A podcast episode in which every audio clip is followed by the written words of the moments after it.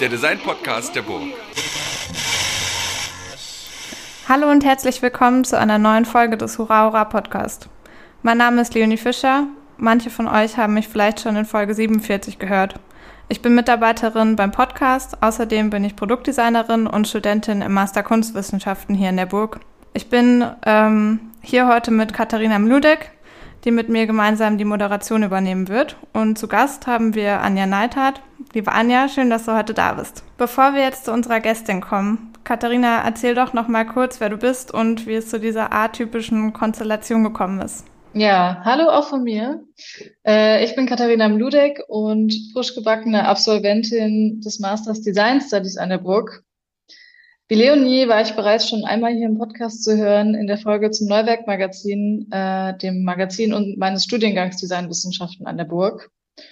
Und dass wir heute hier zusammensitzen, hat folgende Vorgeschichte. Leonie und ich haben gemeinsam mit drei weiteren Stipendiaten der Deutschen Studienstiftung ein verlängertes Workshop-Wochenende zu Artistic Research und zu Design Research an der Burg organisiert, das letzten Sonntag zu Ende gegangen ist. Und unter dem Titel Artistic Research, Forschen an den Dingen, haben wir uns in vier Arbeitsgruppen unterschiedlichen Facetten der künstlerischen Forschung angenähert. Genau, und äh, dabei gab es eine AG, um die es heute insbesondere gehen soll, und die trägt den Titel Das Wissen der Dinge, was kann Design Research? Und die hat sich spezifisch mit dem Thema Designforschung beschäftigt. Ähm, genau, als Leiterin dieses Workshops konnten wir Anja Neidhardt gewinnen und äh, nach diesem etwas längeren Intro wollen wir dich jetzt auch noch mal etwas ausführlicher vorstellen. Ähm, ja, du hast deinen Bachelor in Kommunikationsdesign in Frankfurt abgeschlossen und anschließend zwei Jahre bei der Form gearbeitet. Dort warst du, wie du uns letztes Wochenende erzählt hast, vor allem in der Redaktion tätig, hast Artikel verfasst und an einer damaligen Umstrukturierung des Formats mitgewirkt. Und danach bist du dann zur ähm, Design Academy nach Eindhoven gegangen, um dort im Master zu studieren. Ähm, der Master hieß damals Design Curating and Writing. Ich glaube, heute heißt er Critical Design Inquiry. Ähm, ja, und nach einigen Lehraufträgen und redaktionellen Jobs schreibst du jetzt seit 2019 an deiner Promotion am Institute of Design und am Center for Design, Entschuldigung, Gender Studies in Umeå in Schweden. Ähm, ja, ist es so richtig? Möchtest du dem noch was hinzufügen? Ja, hallo erstmal. Ähm, danke für die Einladung. Ähm, ich freue mich heute hier im Podcast sein zu können und euch wiederzusehen. Ähm, wir hatten ja so ein paar Tage Pause, seitdem der Workshop zu Ende gegangen ist. Ähm, ja, das war eine gute Zusammenfassung. Ähm, eine Sache, die ich ergänzen würde, wäre, dass ich ähm, in meiner Zeit nach dem Master ähm, war ich kurze Zeit in Berlin gewesen.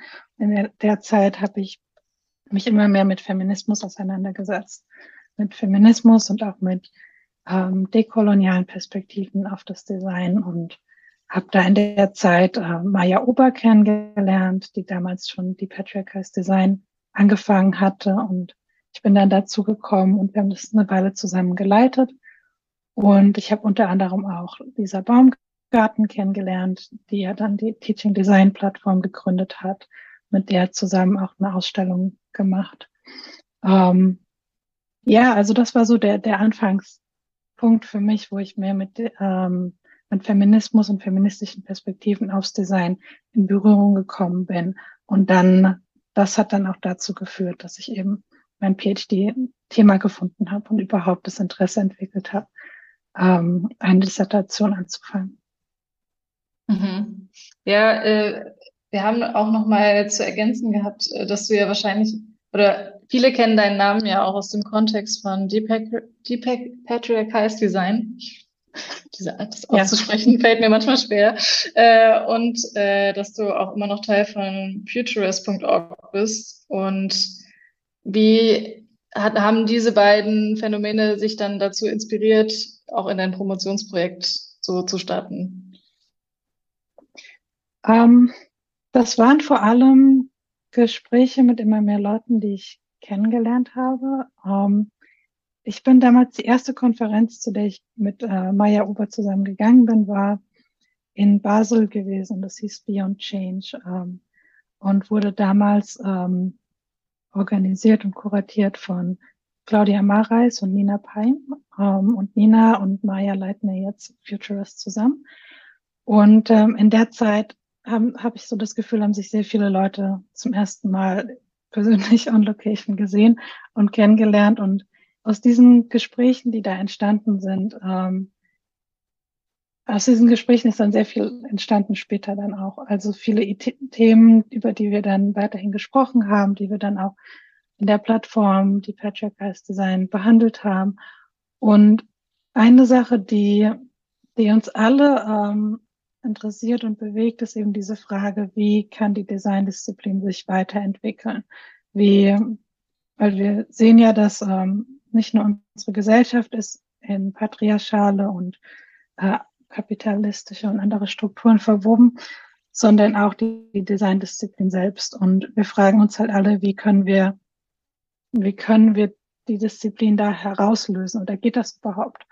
Und manche von uns beschäftigen sich dann eben mehr mit der Designausbildung, wie zum Beispiel Maya Ober oder auch Lisa Baumgarten und Dana Abdallah zum Beispiel auch. Und ich habe ähm, festgestellt, okay, es gibt ja noch andere Institutionen und ähm, mich interessieren vor allem auch die Designmuseen.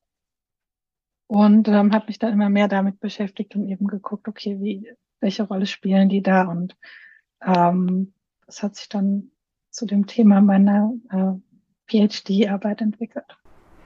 Vielleicht dazu noch einmal für unsere Zuhörerinnen. Was ist denn genau der Titel deiner Arbeit? Der Titel meiner Arbeit ist vor allem äh, Englisch, deswegen musste ich mal. Also auf Englisch heißt es im Moment, jetzt gerade, das ändert sich ja sowieso ähm, noch im Laufe der Zeit, Disentangling Design from Oppressive Structures, Envisioning, Building and Sustaining Alternative Design Museums. Also es geht um dieses Entwirren äh, der Designdisziplin von ähm, unterdrückerischen Strukturen und dabei vor allem um das ähm, ja, um das Imaginieren und oder sich das erstmal das Vorstellen von Alternativen, alternativen Designmuseen in dem Fall und eben auch die Frage, wie diese ähm, kreiert und auch aufrechterhalten werden können. Also wie die sich über längere Zeitraum auch halten könnten. Das sind im Moment so die Sachen, mit denen ich mich beschäftige. Es kann natürlich sein, dass sich dieser Titel auch nochmal in, in der Zwischenzeit verändert. Natürlich ist die Frage auch, kann man die eigentlich wirklich, kann man die Designdisziplin von diesen Strukturen entwirren? Geht das überhaupt? Oder will ich vielleicht auch neue Knoten dazufügen oder den ganzen Knoten einfach verschieben irgendwo anders hin? Das bleibt noch abzuwarten. Äh, ich denke auch, wenn man eben darüber spricht, wie man die Designdisziplin von diesen ähm, Strukturen, ja, wie du sagst, irgendwie disentangeln, entzwirren kann, äh, muss man sich wahrscheinlich auch erstmal die Frage stellen, wie denn Designmuseen selbst mit diesen Strukturen verwoben sind.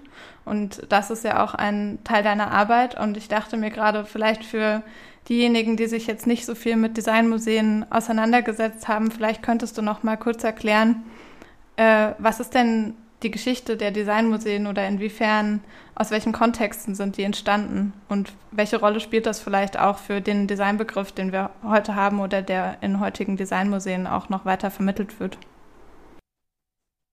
Ja, ähm, ich möchte sogar, ich würde gerne noch einen Schritt vorher anfangen und kurz sagen, ähm, wie überhaupt ist die Designdisziplin mit diesen Strukturen verwoben.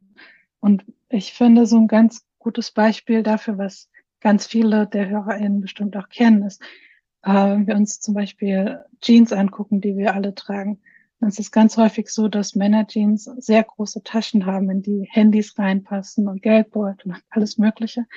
Und ganz oft ist es so, dass die Jeans, die ähm, an Frauen verkauft werden oder Werbung für Frauen gemacht wird, sehr kleine Taschen haben, in die noch nicht mal ähm, das Handy reinpasst, der Schlüssel vielleicht gerade so und wenn es überhaupt Taschen gibt. Und da sieht man schon, ist so eine unterschiedliche Funktionalität da, je nachdem, welches Geschlecht man hat.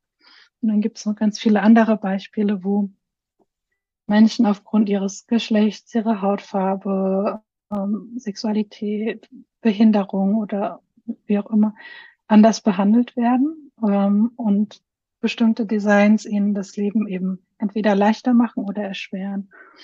Ähm, es gibt auch dieses Beispiel von den ähm, von Autos, die mit Crash-Test-Dummies getestet werden und diese Crash-Test-Dummies eben meistens ähm, die Körpergröße und die Körperform von Männern haben, was dann dazu führt, dass in Unfällen Frauen sehr viel größeren Risiken ausgesetzt sind und sehr viel häufiger Verletzungen haben oder sehr viel häufiger auch wirklich äh, bei diesen Unfällen ums Leben kommen. Und die meisten Autos, die eben gestaltet werden, werden mit diesen Normen und auf diesen Tests basierend gestaltet. Ähm, ich glaube, das sind so ganz gute Beispiele, ähm, um das zu veranschaulichen, wie die Designdisziplin damit verwoben ist. Und dann ähm, die Museen selbst werden oft zurückgeführt auf die, die Designmuseen werden oft zurückgeführt auf die Great Exhibition, die in London stattgefunden hat. Ähm, 1851, wenn ich nicht falsch liege.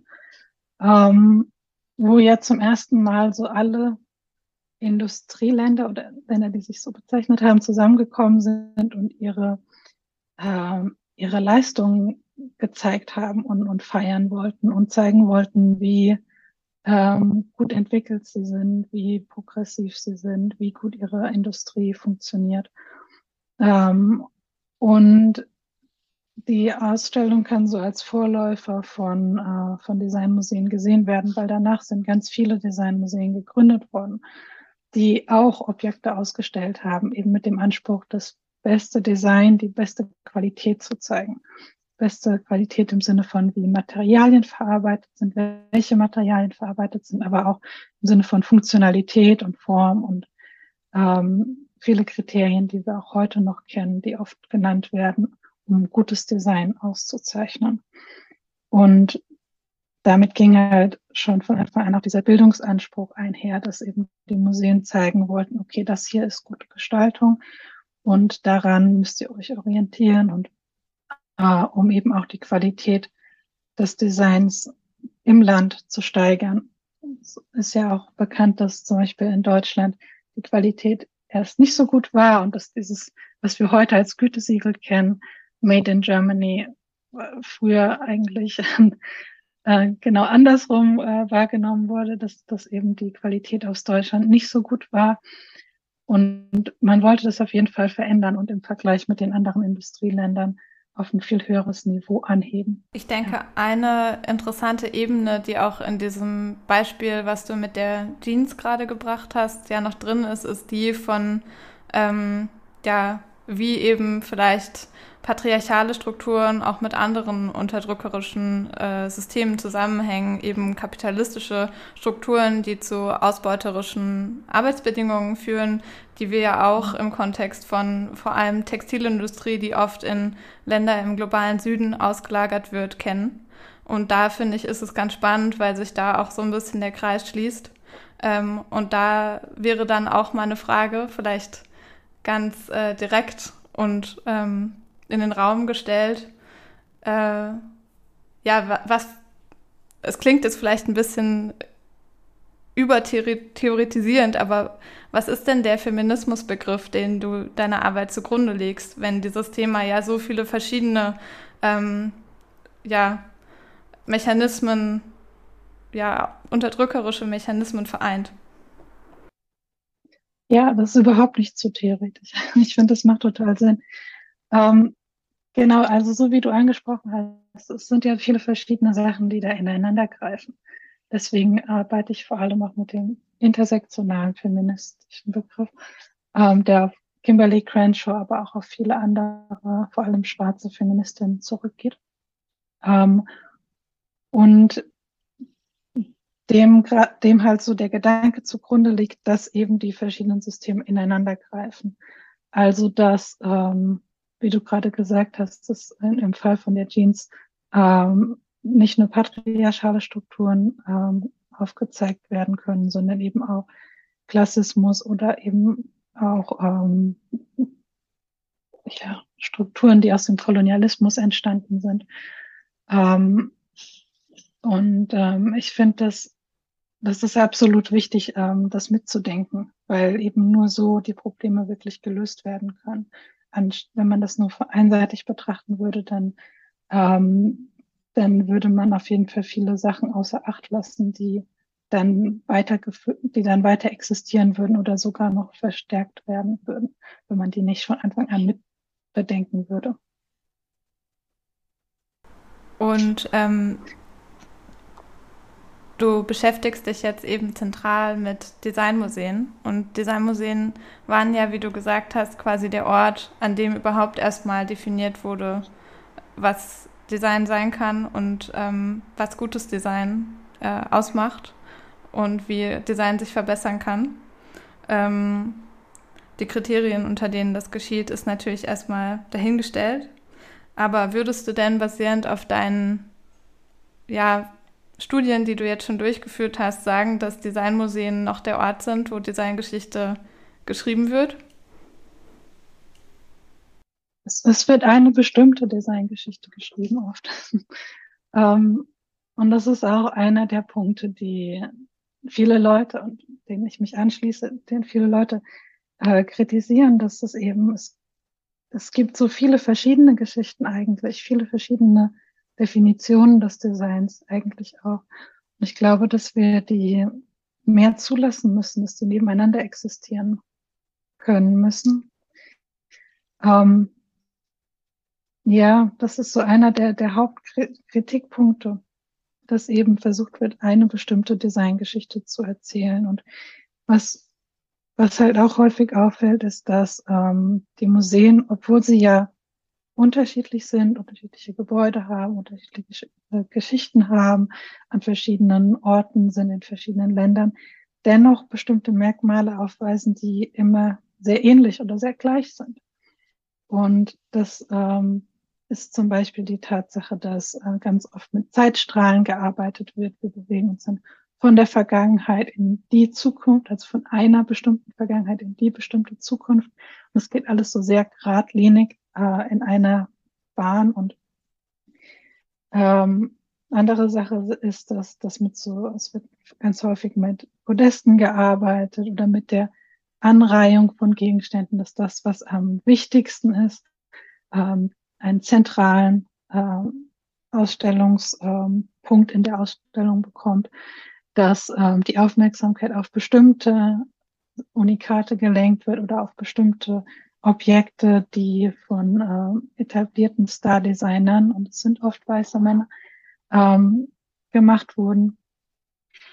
Ähm, das sind alles so, und man findet eben auch die ganz häufig ähm, bestimmte Designs in all diesen Museen, je nachdem, obwohl diese Museen eben äh, immer so auch sagen, okay, wir haben einen lokalen Bezug und den haben sie meistens auch, aber dann gibt es trotzdem so ein paar Klassiker, die anscheinend in jedem Designmuseum sein müssen, damit es sich Designmuseum nennen kann.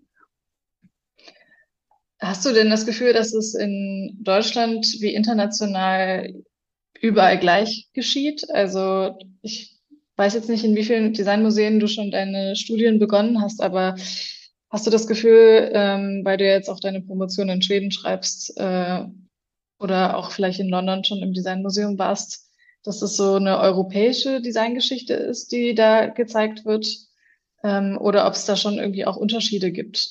Oder ob du das Gefühl hast, das ist immer die Kopie desselben. Hm. Ähm, es ist auf jeden Fall eine, eine europäische, westliche Sicht auf das Design, wo ich auch denke, dass die dann auch exportiert wird in, aus, nach außerhalb von Europa. Ich war jetzt ähm, ich war in ein paar Designmuseen gewesen, aber auch pandemiebedingt noch nicht in, in allen möglichen. Ähm, was ich allerdings gemacht habe, ist so ein äh, Inventar äh, anzulegen und zu gucken. Äh, man kann ja ganz viel auch über Online-Recherche herausfinden, von wegen welche, mh, hm, wie sind die äh, permanenten, also die Dauerausstellungen beschrieben, wie sind die ähm, temporären Ausstellungen beschrieben. Welche Themen sind das? Wer wird da ausgestellt? Für wie lange Zeit? Wie viel Aufmerksamkeit wie viel Aufmerksamkeit wird auf bestimmte Ausstellungen gelenkt und so. Und da kann man schon bestimmte Muster erkennen und eben sehen, dass ähm, es gibt immer mal wieder so thematische ähm, Ausstellungen, aber dann gibt es eben auch immer wieder die Ausstellungen, die auf Star Designer ausgerichtet sind, wo bestimmte Namen äh, so hervorgehoben werden oder ähm, und andere Ausstellungen, die sich zum Beispiel dann ähm, den, den Frauen im Design widmen oder anderen marginalisierten Gruppen, tauchen nur so alle zehn Jahre mal auf und dann ist das Thema wieder abgehakt und dann, also man hat so das Gefühl, dass es nicht so wirklich ähm, ja angekommen ist, sondern dass, dass es immer noch so Themen sind, die vielleicht alle paar Jahre mal aufkommen, aber dann auch wieder abgehackt werden und dann man so weitermacht, so ähnlich weitermacht wie vorher. Ähm, ich habe das Gefühl, wenn man dich da so drüber reden hört, dass diese Institutionen einfach sehr starr und sehr gefestigt wirken und äh, da in dem Sinne an der Institution Designmuseum nicht viel ja, Spielraum ist, ähm, die Strukturen anders zu denken oder mit alternativen Konzepten irgendwie in Angriff zu gehen. Ähm, du hast auf jeden Fall in deiner Arbeit und auch in dem Paper ganz oft den Begriff des vielleicht möglichen alternativen Designmuseum Museums verwendet. Und äh, wir haben uns so ein bisschen gefragt, wie würde denn für dich das ideale alternative Designmuseum aussehen, wenn du selbst eines kreieren könntest und Fragezeichen, ist das überhaupt Museum? Äh, kann man ja auch nochmal sich darüber Gedanken machen. Mhm. Ja, ähm, ich glaube, von außen ja wirkt das erstmal so, dass ganz viele Museen, etablierte Designmuseen, ziemlich starr sind und dass es nicht so viel Veränderung gibt. Aber natürlich ähm, sehe ich auch, dass sehr viele, dass sehr vielen Teams das bewusst ist, dass sie sich verändern müssen und dass, äh, dass es diese Probleme gibt, die wir angesprochen haben.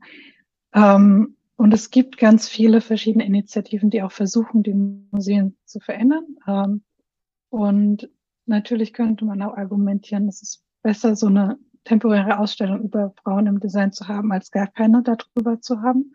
Das Thema zumindest wieder auf die Agenda zu setzen. Ähm, und es gibt eben auch Initiativen wie zum Beispiel äh, Collecting Otherwise im neuen Institut in Rotterdam, die so zwar innerhalb des Museums agieren, aber auch so ein bisschen außerhalb. Vielleicht so eine Art, ähm, ähm, wie heißt dann die eine ah, Wissenschaftlerin? Es gibt eine Wissenschaftlerin, die sich sehr stark mit ähm, Museen auseinandersetzt und die den äh, Begriff des Parasiten oder des Parasitären so geprägt hat. Und eben damit, ähm, ich kann mir das ganz gut vorstellen, dass so Initiativen wie Collecting Otherwise eben so in dem Museum drin sitzen, aber trotzdem versuchen, was zu verändern und so Veränderungen auch von außen mit reinzubringen. Ähm, dann die Frage dazu, ähm, wie ich mir ein alternatives Designmuseum vorstellen würde. Ich glaube nicht, dass es ein bestimmtes gibt. Auch wieder da, glaube ich, müssen wir plural denken und vielfältig denken.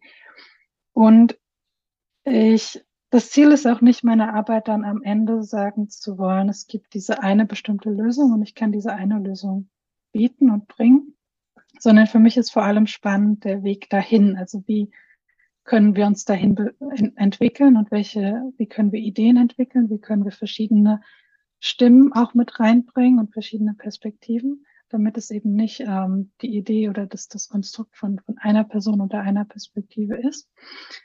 Ich versuche allerdings so verschiedene Qualitäten oder Merkmale zu sammeln. Was, was würde das ausmachen?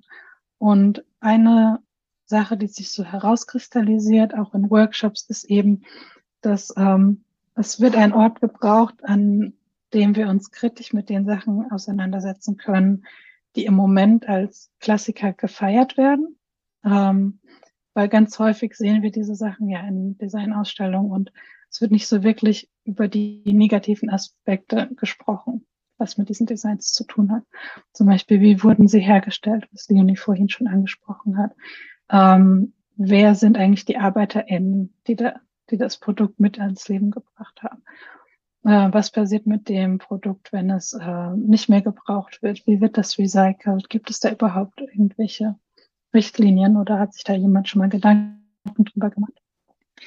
Ähm, dann glaube ich aber auch, braucht es Orte, an denen Dinge gesammelt werden, die vielleicht nach aktueller offizieller Definition gar nicht als Design gesehen werden, sondern die aber so einem alternativen Designbegriff vielleicht entsprechen würden.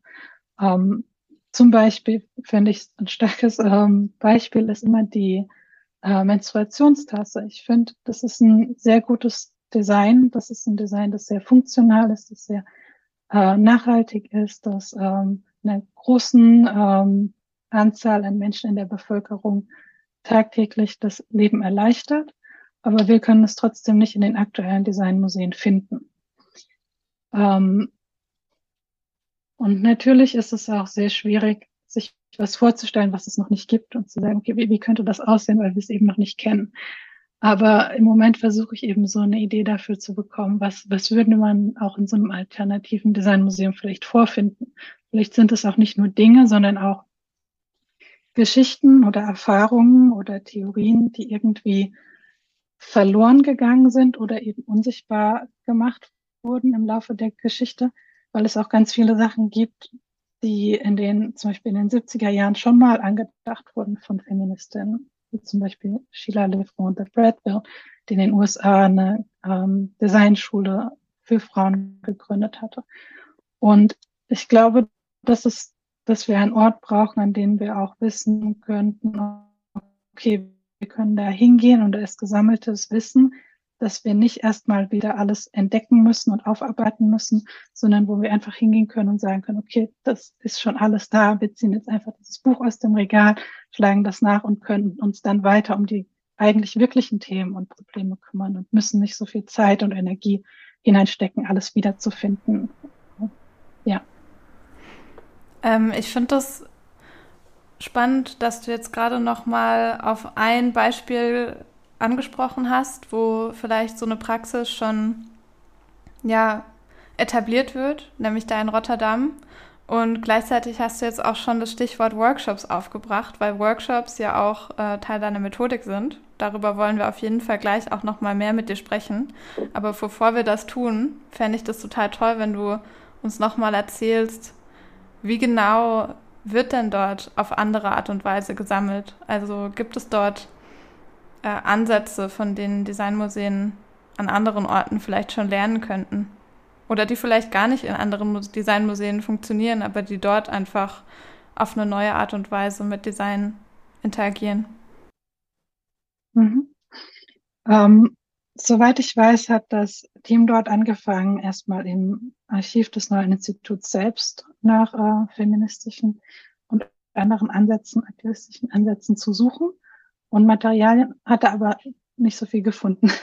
Ähm, und hat dann eben geschaut, okay, wie können wir eigentlich daran anknüpfen, an die wenigen Sachen, die sie gefunden haben, haben sich dann unter anderem mit AktivistInnen aus den 70er, 80er Jahren oder auch 90er Jahren äh, vernetzt und Gespräche wieder aufgegriffen, die es damals gegeben hat. Und ähm, versucht eben auch neues Wissen zu generieren und festzuhalten, zu dokumentieren und das dann auch in das Archiv mit einfließen zu lassen. Also zu sagen, okay, wir können das auch verändern, was hier dokumentiert und archiviert wird. Und ähm, dann haben sie verschiedene Ausstellungen entwickelt und eben auch äh, Formate mit verschiedenen Abendveranstaltungen, Workshops und so weiter, wo dann diese Stimmen nochmal aufgegriffen werden und ähm, die Gespräche weitergeführt werden. Und ich glaube, das ist so eine, das ist ein sehr schönes Beispiel dafür, wie eben äh, Veränderungen wirklich auch entstehen und aus den Museen heraus ähm, sich weiterentwickeln können. Und eben dann auch zu schauen, zum Beispiel, okay, wie können wir die Strukturen, die wir als Institution haben, nutzen und zum Beispiel Gelder anders lenken oder, oder Energie und Zeit anders lenken, als das vorher der Fall war, um äh, bestimmte marginalisierte Gruppen zu unterstützen ähm, und es halt so bewusste Entscheidungen getroffen in diese Richtung. Hm. Ich habe vielleicht keine Frage dazu, aber mehr ein Gedanke, dass ich das Gefühl habe, dass eigentlich an diesen Orten vielleicht weniger das Sammeln und das Bewahren und das äh, Zeigen von Objekten dann passieren kann, als das Diskutieren und das Austauschen und die verschiedenen Perspektiven auf Design zu öffnen und somit natürlich auch vielleicht weg von einem starren Designbegriff äh, zu kommen und den Designbegriff an sich zu, zu lösen und da einfach die verschiedensten Facetten zu öffnen. Und damit trägt wahrscheinlich dann auch ein alternatives Designmuseum auch zu einer anderen Definition von Design bei. Um einmal kurz in die Diskussion einzusteigen.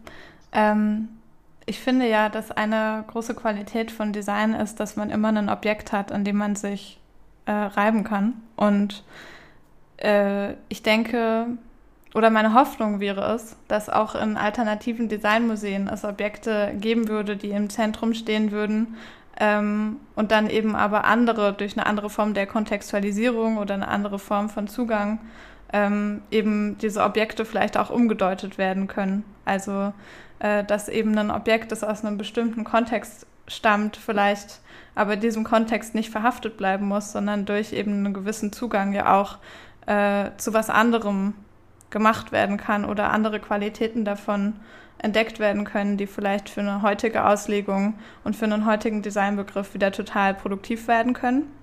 Und da wäre meine Frage an dich, Anja, teilst du diese Hoffnung?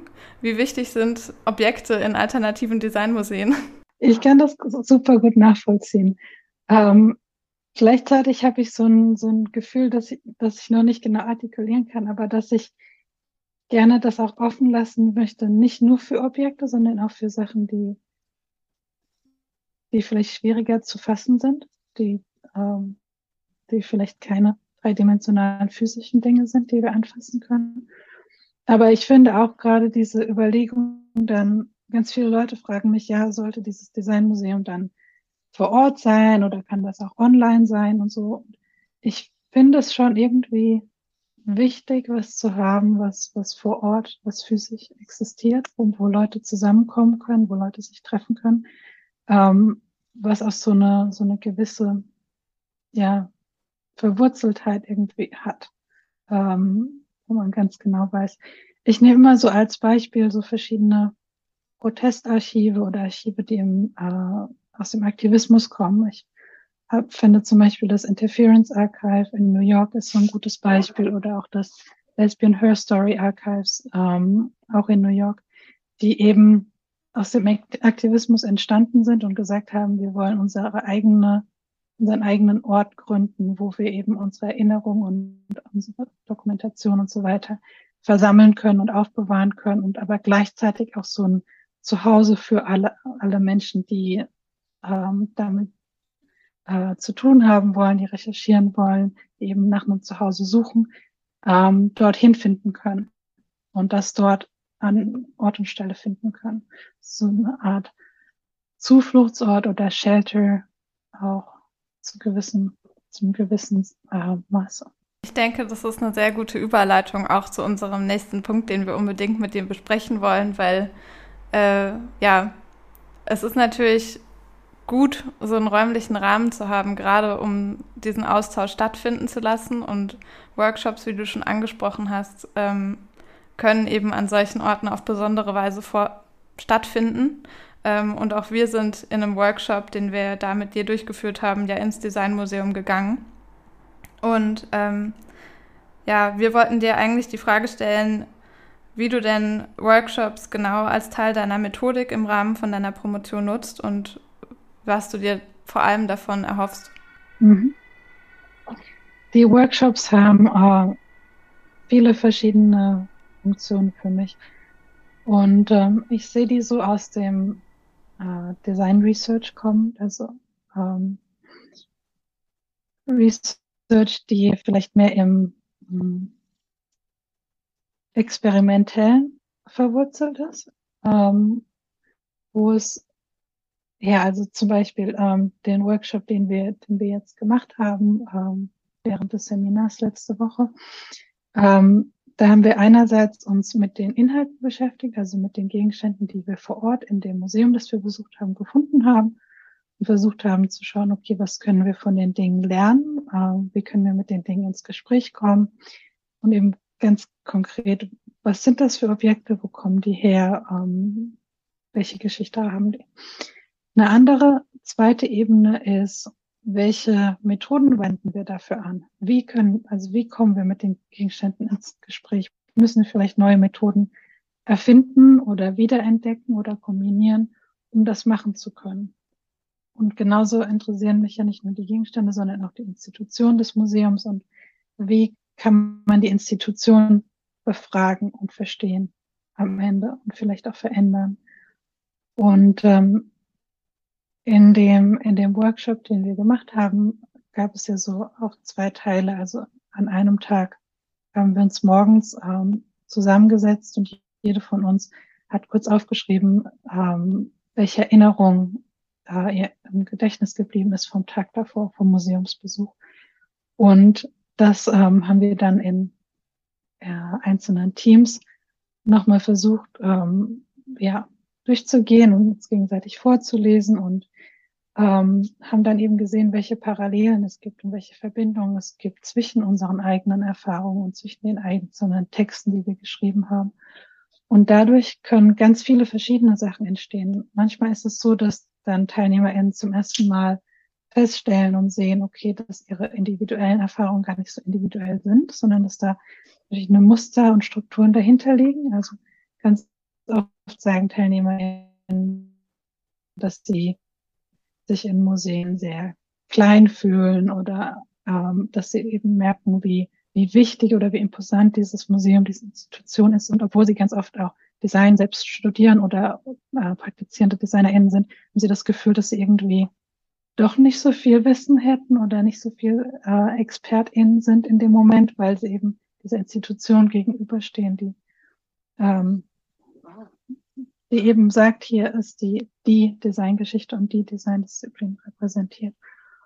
Ähm, und dann, ja, es ist äh, sehr interessant zu sehen, dass, dass viele der TeilnehmerInnen das zum ersten Mal feststellen und sehen, ah, okay, das ist gar nicht so, hängt gar nicht so sehr an mir, sondern das ist Muster, das sich durchzieht. Ähm, und dann kann es aber eben auch sein, dass daraus ähm, aus diesem Texte kombinieren, neue Sachen entstehen können. Und am letzten Wochenende war es eben so gewesen, dass wir dann, äh, eine Gruppe hat dann ähm, Strategien entwickelt oder zusammengetragen, wie ähm, Institutionen untersucht oder auch verändert werden könnten und hat so Hacks zusammengestellt, ähm, weil eben manche der TeilnehmerInnen zum Beispiel ausgetestet haben, wie wie weit ähm, kann man sich vorlehnen, äh, bis der Alarm anfängt äh, zu piepen, äh, wenn man sich den Gegenständen gegenüberstellt? Oder ähm, wie ist es, wenn man Gespräche mit, den, mit dem Personal vor Ort anfängt? Ähm, welche Gespräche entstehen da? Welches andere Wissen entfaltet sich da? Ähm, ja. Vielleicht kann ich ja mal aus äh, Moderatoren, Schrägstrich TeilnehmerInnen-Perspektive beschreiben, äh, wie die Erfahrung für mich war, weil ich auch zwar Designwissenschaften studiere und grundsätzlich mich mit Design jeglicher Art beschäftige, aber selten so ganz bewusst mit der, also mit der Institution Designmuseum und dann nochmal mit so einem ganz freien Blick ins Grassi-Museum nach Leipzig zu fahren und da durch die Räume zu gehen und ja, die Gedanken, Emotionen, Gefühle, aber auch das, was man dort sieht, nochmal zu beobachten, hatte schon nochmal einen ganz anderen, hat uns alle nochmal einen ganz anderen Modus gebracht. Und äh, man hat so richtig gemerkt, dass alle TeilnehmerInnen einfach nochmal die Grenzen dieser starren Strukturen aufbrechen wollten. Wir sind über zwei ewig große Etagen gelaufen, wo ganz viele Glasvitrinen waren mit Objekten, äh, ja einfach aufgereiht. Ähm, und man stand diesen Objekten so gegenüber und hatte gar keine Möglichkeit, wirklich mit ihnen zu interagieren. Ähm, und äh, eine Sache, die uns, glaube ich, allen irgendwie sehr auffällig war, wir haben irgendwie das Museum beobachtet, aber das Museum hat auch uns beobachtet, weil ständig in jedem Raum das Sicherheitspersonal war und äh, wir ständig das Gefühl hatten, irgendwie etwas zu tun, was man im Museum wohl nicht tun kann, nämlich laut sprechen oder schnell gehen. Äh, wir hatten eine Gruppe, die einmal den, ich sage jetzt mal, Zeitstrahl rückwärts gegangen ist. Und wir wurden mehrfach vom Sicherheitspersonal darauf hingewiesen, dass wir den eigentlichen Rundgang des Museums gerade falsch rum machen würden. Und es waren alles so Momente, wo wir gemerkt haben, wir, wir, wir, wir greifen gerade vielleicht hier in eine Struktur rein, äh, die, die sonst anders gegeben ist. Und ähm, es war dann nochmal irgendwie eine ganz besondere Erfahrung, ähm, ja, vielleicht mal in so, in so einen Störmoment reinzukommen äh, im Museum. Und ich glaube, eine Erfahrung oder ähm, ja, eine weitere Erfahrung, die, glaube ich, sehr zentral war, auch für unseren weiteren Denkprozess, äh, war eben gerade dieses Schauen auch in die Grauzonen des Museums selbst, weil ein Museum selbst besteht ja aus ganz vielen Objekten, aber einige davon stehen in der Vitrine, andere nicht. Andere sind zum Beispiel äh, Bänke, die von dem Wachpersonal auch benutzt werden können, oder sie sind ähm, ja, Überwachungskamera, Wassersprenkler und besonders dieser Wassersprenkler, der über einem sehr teuren Lederstuhl aufgehängt war, hat uns ins Nachdenken gebracht darüber, wie denn mit Design im Notfall umgegangen wird. Also äh, was denn so eine Frage von vielleicht Präferenz des einen Objekts über das andere im Notfall ausmachen würde und sind da ganz schnell auch ähm, ja auf das Gespräch gekommen, welche ja welche Kategorisierung oder welche Prinzipien eigentlich so einem Relevanzsystem zugrunde liegen, wenn man eben sich überlegt, ganz einfach gesagt, welches Objekt würde ich denn mitnehmen, wenn es brennt und der Wassersprenkler hier anfängt, alles um sich herum eigentlich schon zu zerstören, bevor das Feuer es zerstört. Ähm, und da hatten wir auch ein sehr interessantes Gespräch mit der Kuratorin, zu dem vielleicht Katharina noch mal ganz kurz was sagen kann. Ja, äh, ja, es war ganz spannend, weil mir beim Rundgang eben dieser Wassersprenkler aufgefallen ist, der wie so ein äh, Damoklesschwert über dieser Ausstellung hing. Und es war klar, ähm, wenn es hier brennt, dann ist ja alles ganz schnell kaputt. Und ähm, die Kuratorin hat dann nochmal uns erklärt, dass es explizite Pläne gibt, ähm, wenn es dann brennt, welche Objekte am ehesten und am schnellsten gerettet werden. Und dass sie als Team, als Kuratorin, Team und Mitarbeiterteam sich immer noch in ewigen Diskussionen befinden, was denn wohl die Priorität in diesem Museum hat. Und es war irgendwie ganz schön, wie einfach diese, dieses fiktive Szenarios des Brandes letztendlich die Entscheidung, was ist gutes Design und was ist wichtiges Sein oder was ist subjektiv wichtiges Design nochmal so katalysiert oder kanalisiert hat. Und ähm, es war einfach ein sehr spannender Moment im Austausch. Und ich glaube, was für mich sich da noch von der Frage her angeschlossen hat, ist, ähm, wenn man jetzt eben so einen Ansatz als eine forschende Herangehensweise an eine Institution, aber eben auch an die Dinge, die man in dieser Institution vorfindet, betrachtet, ähm, welche Macht übt denn dann das Museum über die Dinge aus und welches Potenzial vielleicht zur Subversion schlummert aber auch in den Dingen selbst. Ähm, und da dachten wir, kommen wir vielleicht nochmal auf eine Erfahrung zu sprechen, Anja, die du mit uns geteilt hast, nämlich diese Beobachtung äh, der Wasserflaschen. Ähm, vielleicht möchtest du dazu kurz was mit uns teilen. Ja, was wir auch beobachten konnten, war, dass, ähm, dass das Fachpersonal oder die, die Menschen, die dort gearbeitet haben, ähm, eben auch Wasserflaschen in der Ausstellung, in dem Ausstellungsraum mit dabei hatten. Ähm, was ja klar ist, es ist Sommer und der Arbeitstag ist sehr lang und man, sie stehen da sehr viel und laufen auch immer hin und her. Und diese Wasserflaschen hatten aber so nicht wirklich so einen richtigen Ort, an dem sie stehen konnten. Und ähm, standen dann so unter den Bänken oder auch in, ähm, in, in Türen, die sozusagen in die Ausstellungswände eingelassen waren. Ähm, und diese Wasserflaschen sind so eins der wenigen Objekte oder wenigen Designs in der Ausstellung, die gerade in Benutzung sind. Also du hast vorhin die Kameras angesprochen oder die über die Alarme gesprochen und so weiter. Das sind ja auch alles gestaltete Dinge. Und genauso eben die, die Wasserflaschen, die aber in dem Moment wirklich ihre, ihren eigentlichen Sinn erfüllen, indem sie Wasser ähm, halten und Wasser ähm, zu den Menschen bringen, die das in dem Moment brauchen, ähm, um, um weiterleben zu können und um ihren, um ihren Job gut machen zu können. Ähm, und ähm, ich fand das so ganz interessant, sich darüber Gedanken zu machen, dass die meisten Designs, die eben erhalten werden, die restauriert werden, die in den Vitrinen befinden, in dem Moment äh, nicht gebraucht werden können und es eigentlich auch gar nicht vorgesehen ist.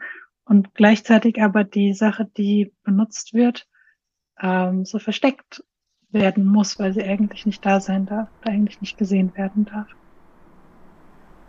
Und um vielleicht nochmal den Bogen zu schlagen zu dieser Workshop-Situation als methodischer Baustein in deiner Dissertation, wie wertest du denn so einen Workshop dann aus? Also wir haben gesagt, wir haben erst diese Exkursion gemacht, wir haben eigene forschende Zugänge gefunden, wir haben das Ganze verarbeitet und am Ende steht dann wiederum ein Konvolut aus Ansätzen und Ideen, die du irgendwie einbringen möchtest. Wie genau muss man sich das vorstellen?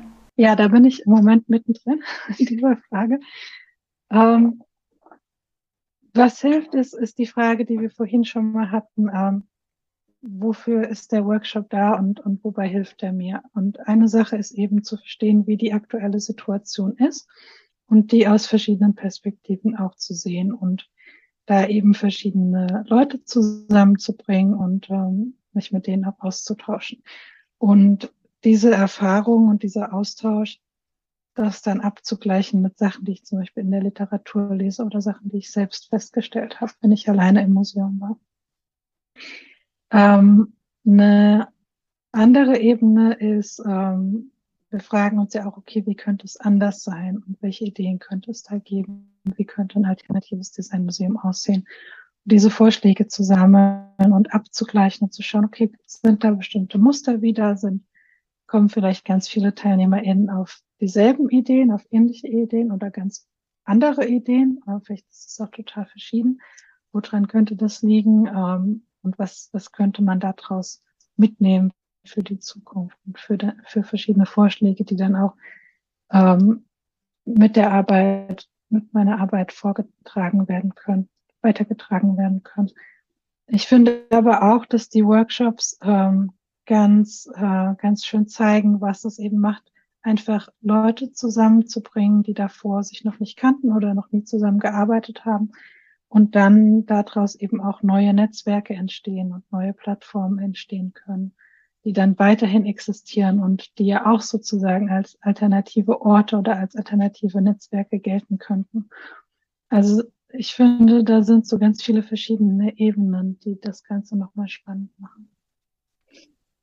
Ich ähm, fand es eigentlich auch ganz spannend, wie du durch die Workshops es ja auch schaffst. Äh, in dem Fall waren wir jetzt ungefähr neun Personen in Summe, die einfach auch neuen Perspektiven auf die gleiche Institution äh, zu verschaffen, äh, weil jeder durch seine Eindrücke dann nochmal einen anderen Blick auf das Museum hat und auch unterschiedliche Bedürfnisse mitbringt in die Institution. Und so hatten wir auch eine Teilnehmerin, äh, die einfach auch äh, das Bedürfnis hatte, äh, während der Ausstellung aufgrund von Anstrengungen, wir sind den ganzen Tag rumgelaufen, ähm, auch viel zu sitzen. Und äh, sie hat dann schlussendlich berichtet, dass sie ständig nach diesen Museumshockern gesucht hat, mit denen man sich einfach mal situativ vor ein Objekt setzen kann. Und diese, diese Hocker, die es ja doch meistens in Museen gibt, dann am Ende des Ausgangs entdeckt hat. Und ähm, das war nochmal ein Moment für mich, wo ich auch gemerkt habe, dass ich persönlich jetzt mit einem ganz anderen Filter durch diese Ausstellung gegangen bin, weil ich vielleicht nicht diese, dieses Bedürfnis nach Sitzen hatte, aber sie das einfach nochmal so stark artikuliert hat und auch einfach ja diese Sensibilität schafft dafür, wie individuell jeder eigentlich in dieses Museum geht und mit welchem, ja, mit welchem Bedürfnis vielleicht auch. Und jetzt ist ja deine Promotion, um vielleicht zu einer anderen Art von ähm, spannende Zusammenkünfte unterschiedlicher Perspektiven zu kommen, auch an zwei unterschiedlichen Bereichen angesiedelt, also Gender Studies und dem Designbereich. Äh, und ich glaube, das wäre noch ein spannendes Thema für mich, äh, zu erfahren, wie denn gerade diese Kombination, die ja vielleicht auch nicht so häufig anzutreffen ist, gerade weil Promovieren im Design sowieso noch eine Sache ist, die dabei ist, sich zu etablieren, ähm, wie diese Kombination und diese Verortungen im interdisziplinären Kontext dich denn dann in deinem Promotionsrahmen auch in deiner Forschung beeinflusst? Mhm. Ich finde sehr interessant, dass beides, ähm, sowohl der Feminismus als auch das Design, mh, mm, wir kennen das ja, dass wir, dass wir uns die aktuelle Situation anschauen im Design und ganz genau verstehen wollen, was, was ist denn eigentlich das Problem oder wie funktioniert ein bestimmtes Produkt. Und wir wissen auch dann ganz gezielt, okay, das kann verändert werden, das kann zum Guten verändert werden. Und das ist unser Beruf auch, dass wir Sachen verändern, dass wir Lösungen bringen für Probleme, die wir identifiziert haben. Und dieses Bewusstsein, dass sich etwas ändern kann und dass es nicht so bleiben muss, wie es ist, ist auch was, was natürlich ganz stark im Aktivismus und vor allem im Feminismus verortet ist. Und ich glaube, dass das beides die feministische Wissenschaft und auch die Designwissenschaft auszeichnet und vielleicht auch so ein bisschen abgrenzt von anderen Wissenschaften, die diesen zweiten Schritt zur Veränderung und Vorschläge zur Veränderung zu machen, vielleicht nicht so stark kennen oder wo das nicht so stark ausgeprägt ist. Mm, was es natürlich auch zu sagen gibt, ist, dass es schon ganz äh, lange und immer wieder feministische Perspektiven auf die Designdisziplin gab. Also ich habe vorhin äh, Sheila Lefronda Bradwell erwähnt, es gibt auch zum Beispiel ähm, einen Text von Cheryl Buckley, Made in Patriarchy, ähm, der mich sehr beeinflusst hat. Der ist aus den 80er Jahren. Also es, und dann gibt es das, ähm, gab es so ein Kollektiv, das hieß Matrix ähm, aus Großbritannien, die in den 80er Jahren ein Buch geschrieben haben, Making Space, darüber, ähm, welche Veränderungen es in der Architektur ähm, bedarf und, und wie die wie der Urban Space sich verändern muss, um auch ähm, den Alltag für Frauen oder für, für Menschen, die sich um ganz viel Care-Arbeit äh, machen oder auch Menschen im Rollstuhl, wie sich da Sachen verändern müssen. Also es gab schon immer diese Perspektiven, es gab schon immer Leute, die sich damit auseinandergesetzt haben. Und trotzdem ähm, sind die so wenig bekannt und werden so, so selten ähm, hervorgehoben in die Diskussion mit eingebracht. Mm. Ja, und es gibt eben ganz wenig Positionen, die das dann auch wirklich explizit ermöglichen. Ähm, deswegen bin ich auch super dankbar und äh, total happy darüber, dass ich eben äh, in Umeo diese zwei Sachen vereinbaren kann und das offiziell in meiner PhD-Position tun kann und eben auch Kurse in beiden Bereichen äh, besuchen kann und Seminare in beiden Bereichen besuchen kann. Und ähm, ja, und ich finde auch vor allem, dass ich dann in diesen Kursen nochmal neue ähm, Theorien oder Konzepte kennenlerne oder Namen für Sachen kennenlerne, die ich sowieso aus Diskussionen schon kannte, die ich aus den aus Diskussionen mit Leuten von die Patriarchal Design und so weiter schon so die Themen und die äh, so eine so eine Art Denkweise schon erkannt hatte aber dann jetzt durch das offizielle Studium nochmal sehen kann, okay, das ähm, heißt so und so und ist dort und dort zu verorten und es hilft mir einfach beim Denken und beim Strukturieren meiner Gedanken. Hm, was mich jetzt auch noch interessiert hätte in dem Zusammenhang, ähm, ich habe jetzt beispielsweise Designwissenschaften in Halle hier in Deutschland studiert und habe mich wahrscheinlich im Grunde mehr mit einer äh, deutschen, zum Teil deutschen Designtheorie oder Designwissenschaften beschäftigt. Und du machst ja jetzt deine Promotion in Schweden und hast darüber ja vielleicht dann auch den Zugang nochmal zu einer eher internationalen Perspektive auf das Thema. Ähm, wie ist das für dich gewesen, jetzt deine Promotion eigentlich in Schweden zu machen und welche Einflüsse kamen da eigentlich jetzt noch zu deinen bekannten Perspektiven dazu? Ähm, ich habe zum Beispiel ähm, dann gelernt, welche, welche Referenzpunkte es im skandinavischen Raum gibt. International auch, eben dadurch, dass wir viele Sachen in englischer Sprache machen und dass es da sehr viele ähm, Verbindungen gibt in, in internationale Kontexte auch. Aber vor allem eben Beispiele aus dem skandinavischen Raum waren wir noch, waren mir vorher noch nicht so bekannt gewesen. Und auch ganz häufig, dass, dass eben sehr viel ähm, beschäftigt man sich mit Participatory Design oder mit Human-Centered Design und so weiter. Und das waren mir zwar schon Begriffe gewesen, aber ich konnte mir noch nicht so genau was darunter vorstellen. Und fand dann eben auch spannend, dass wir zum Beispiel äh, uns mit der Arbeit von Pelle beschäftigt haben, der in den zu Ende 70er Jahre, Anfang 80er Jahre mit Gewerkschaften zusammengearbeitet hat. Und das ähm, ist einer derjenigen, die eben Participatory Design mit begründet haben oder mitentwickelt haben.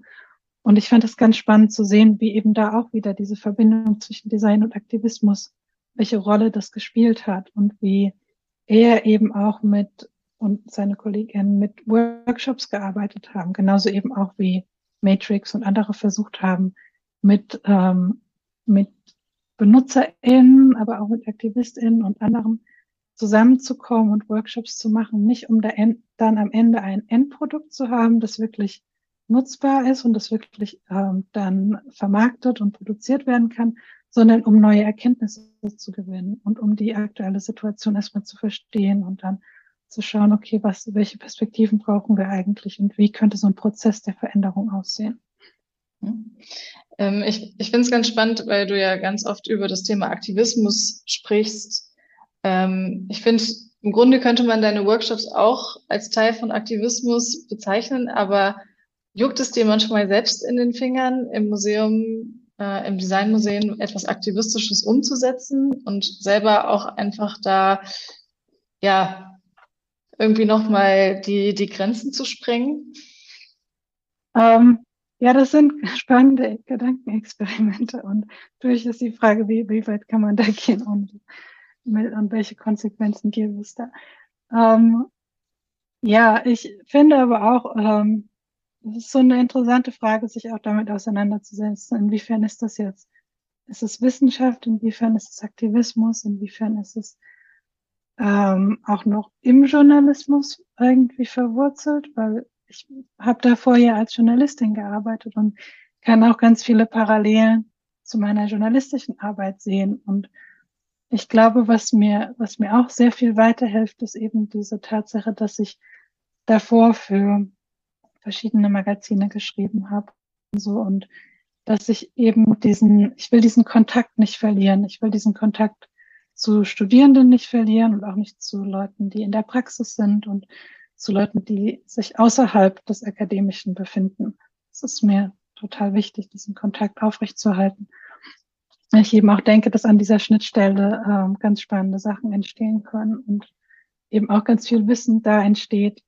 Ja, äh, ja ich finde es eigentlich ganz schön, wie du durch deine Arbeit und das, was du tust, also durch den Workshop und auch jetzt irgendwie das Gespräch mit uns hier und auch irgendwie die verschiedenen Austauschpunkte, die du wählst, sei es mit Museum oder Nicht-DesignerInnen und Feministinnen, eigentlich in dir selbst eine kleine Plattform schaffst, über das Thema zu referieren, weil du diese Orte und diese Menschen einfach miteinander vernetzt und so eigentlich diesen Austauschpunkt und diese Sensibilität für das Thema schaffst ähm, und so eigentlich diese Übersprünge vielleicht in verschiedenen Disziplinen auch irgendwie zum Tragen kommen. Ähm, das wäre mein Gedanke dazu. Ja, ich glaube, es ist vielleicht ein ganz schöner Moment, um dem Ganzen einen äh, Schlusspunkt zu bereiten. Wir freuen uns auf jeden Fall sehr, dass wir vielleicht mit dem Hurra-Podcast jetzt auch so ein kleiner Ankerpunkt dieser Plattform werden konnten und vielleicht dieses Thema der Verbindung von Feminismus und Design und der Designforschung auch nochmal in den Kontext der Designlehre reinbringen konnten. Ähm, insofern würde ich mich nochmal bei dir ganz herzlich bedanken, dass du heute da warst. Und äh, ja, wir sind gespannt, was aus deiner Promotion noch folgen wird. Und ähm, ja, bedanken uns und sagen bis zum nächsten Mal. Vielen Dank. Ebenso. Ciao. Ciao.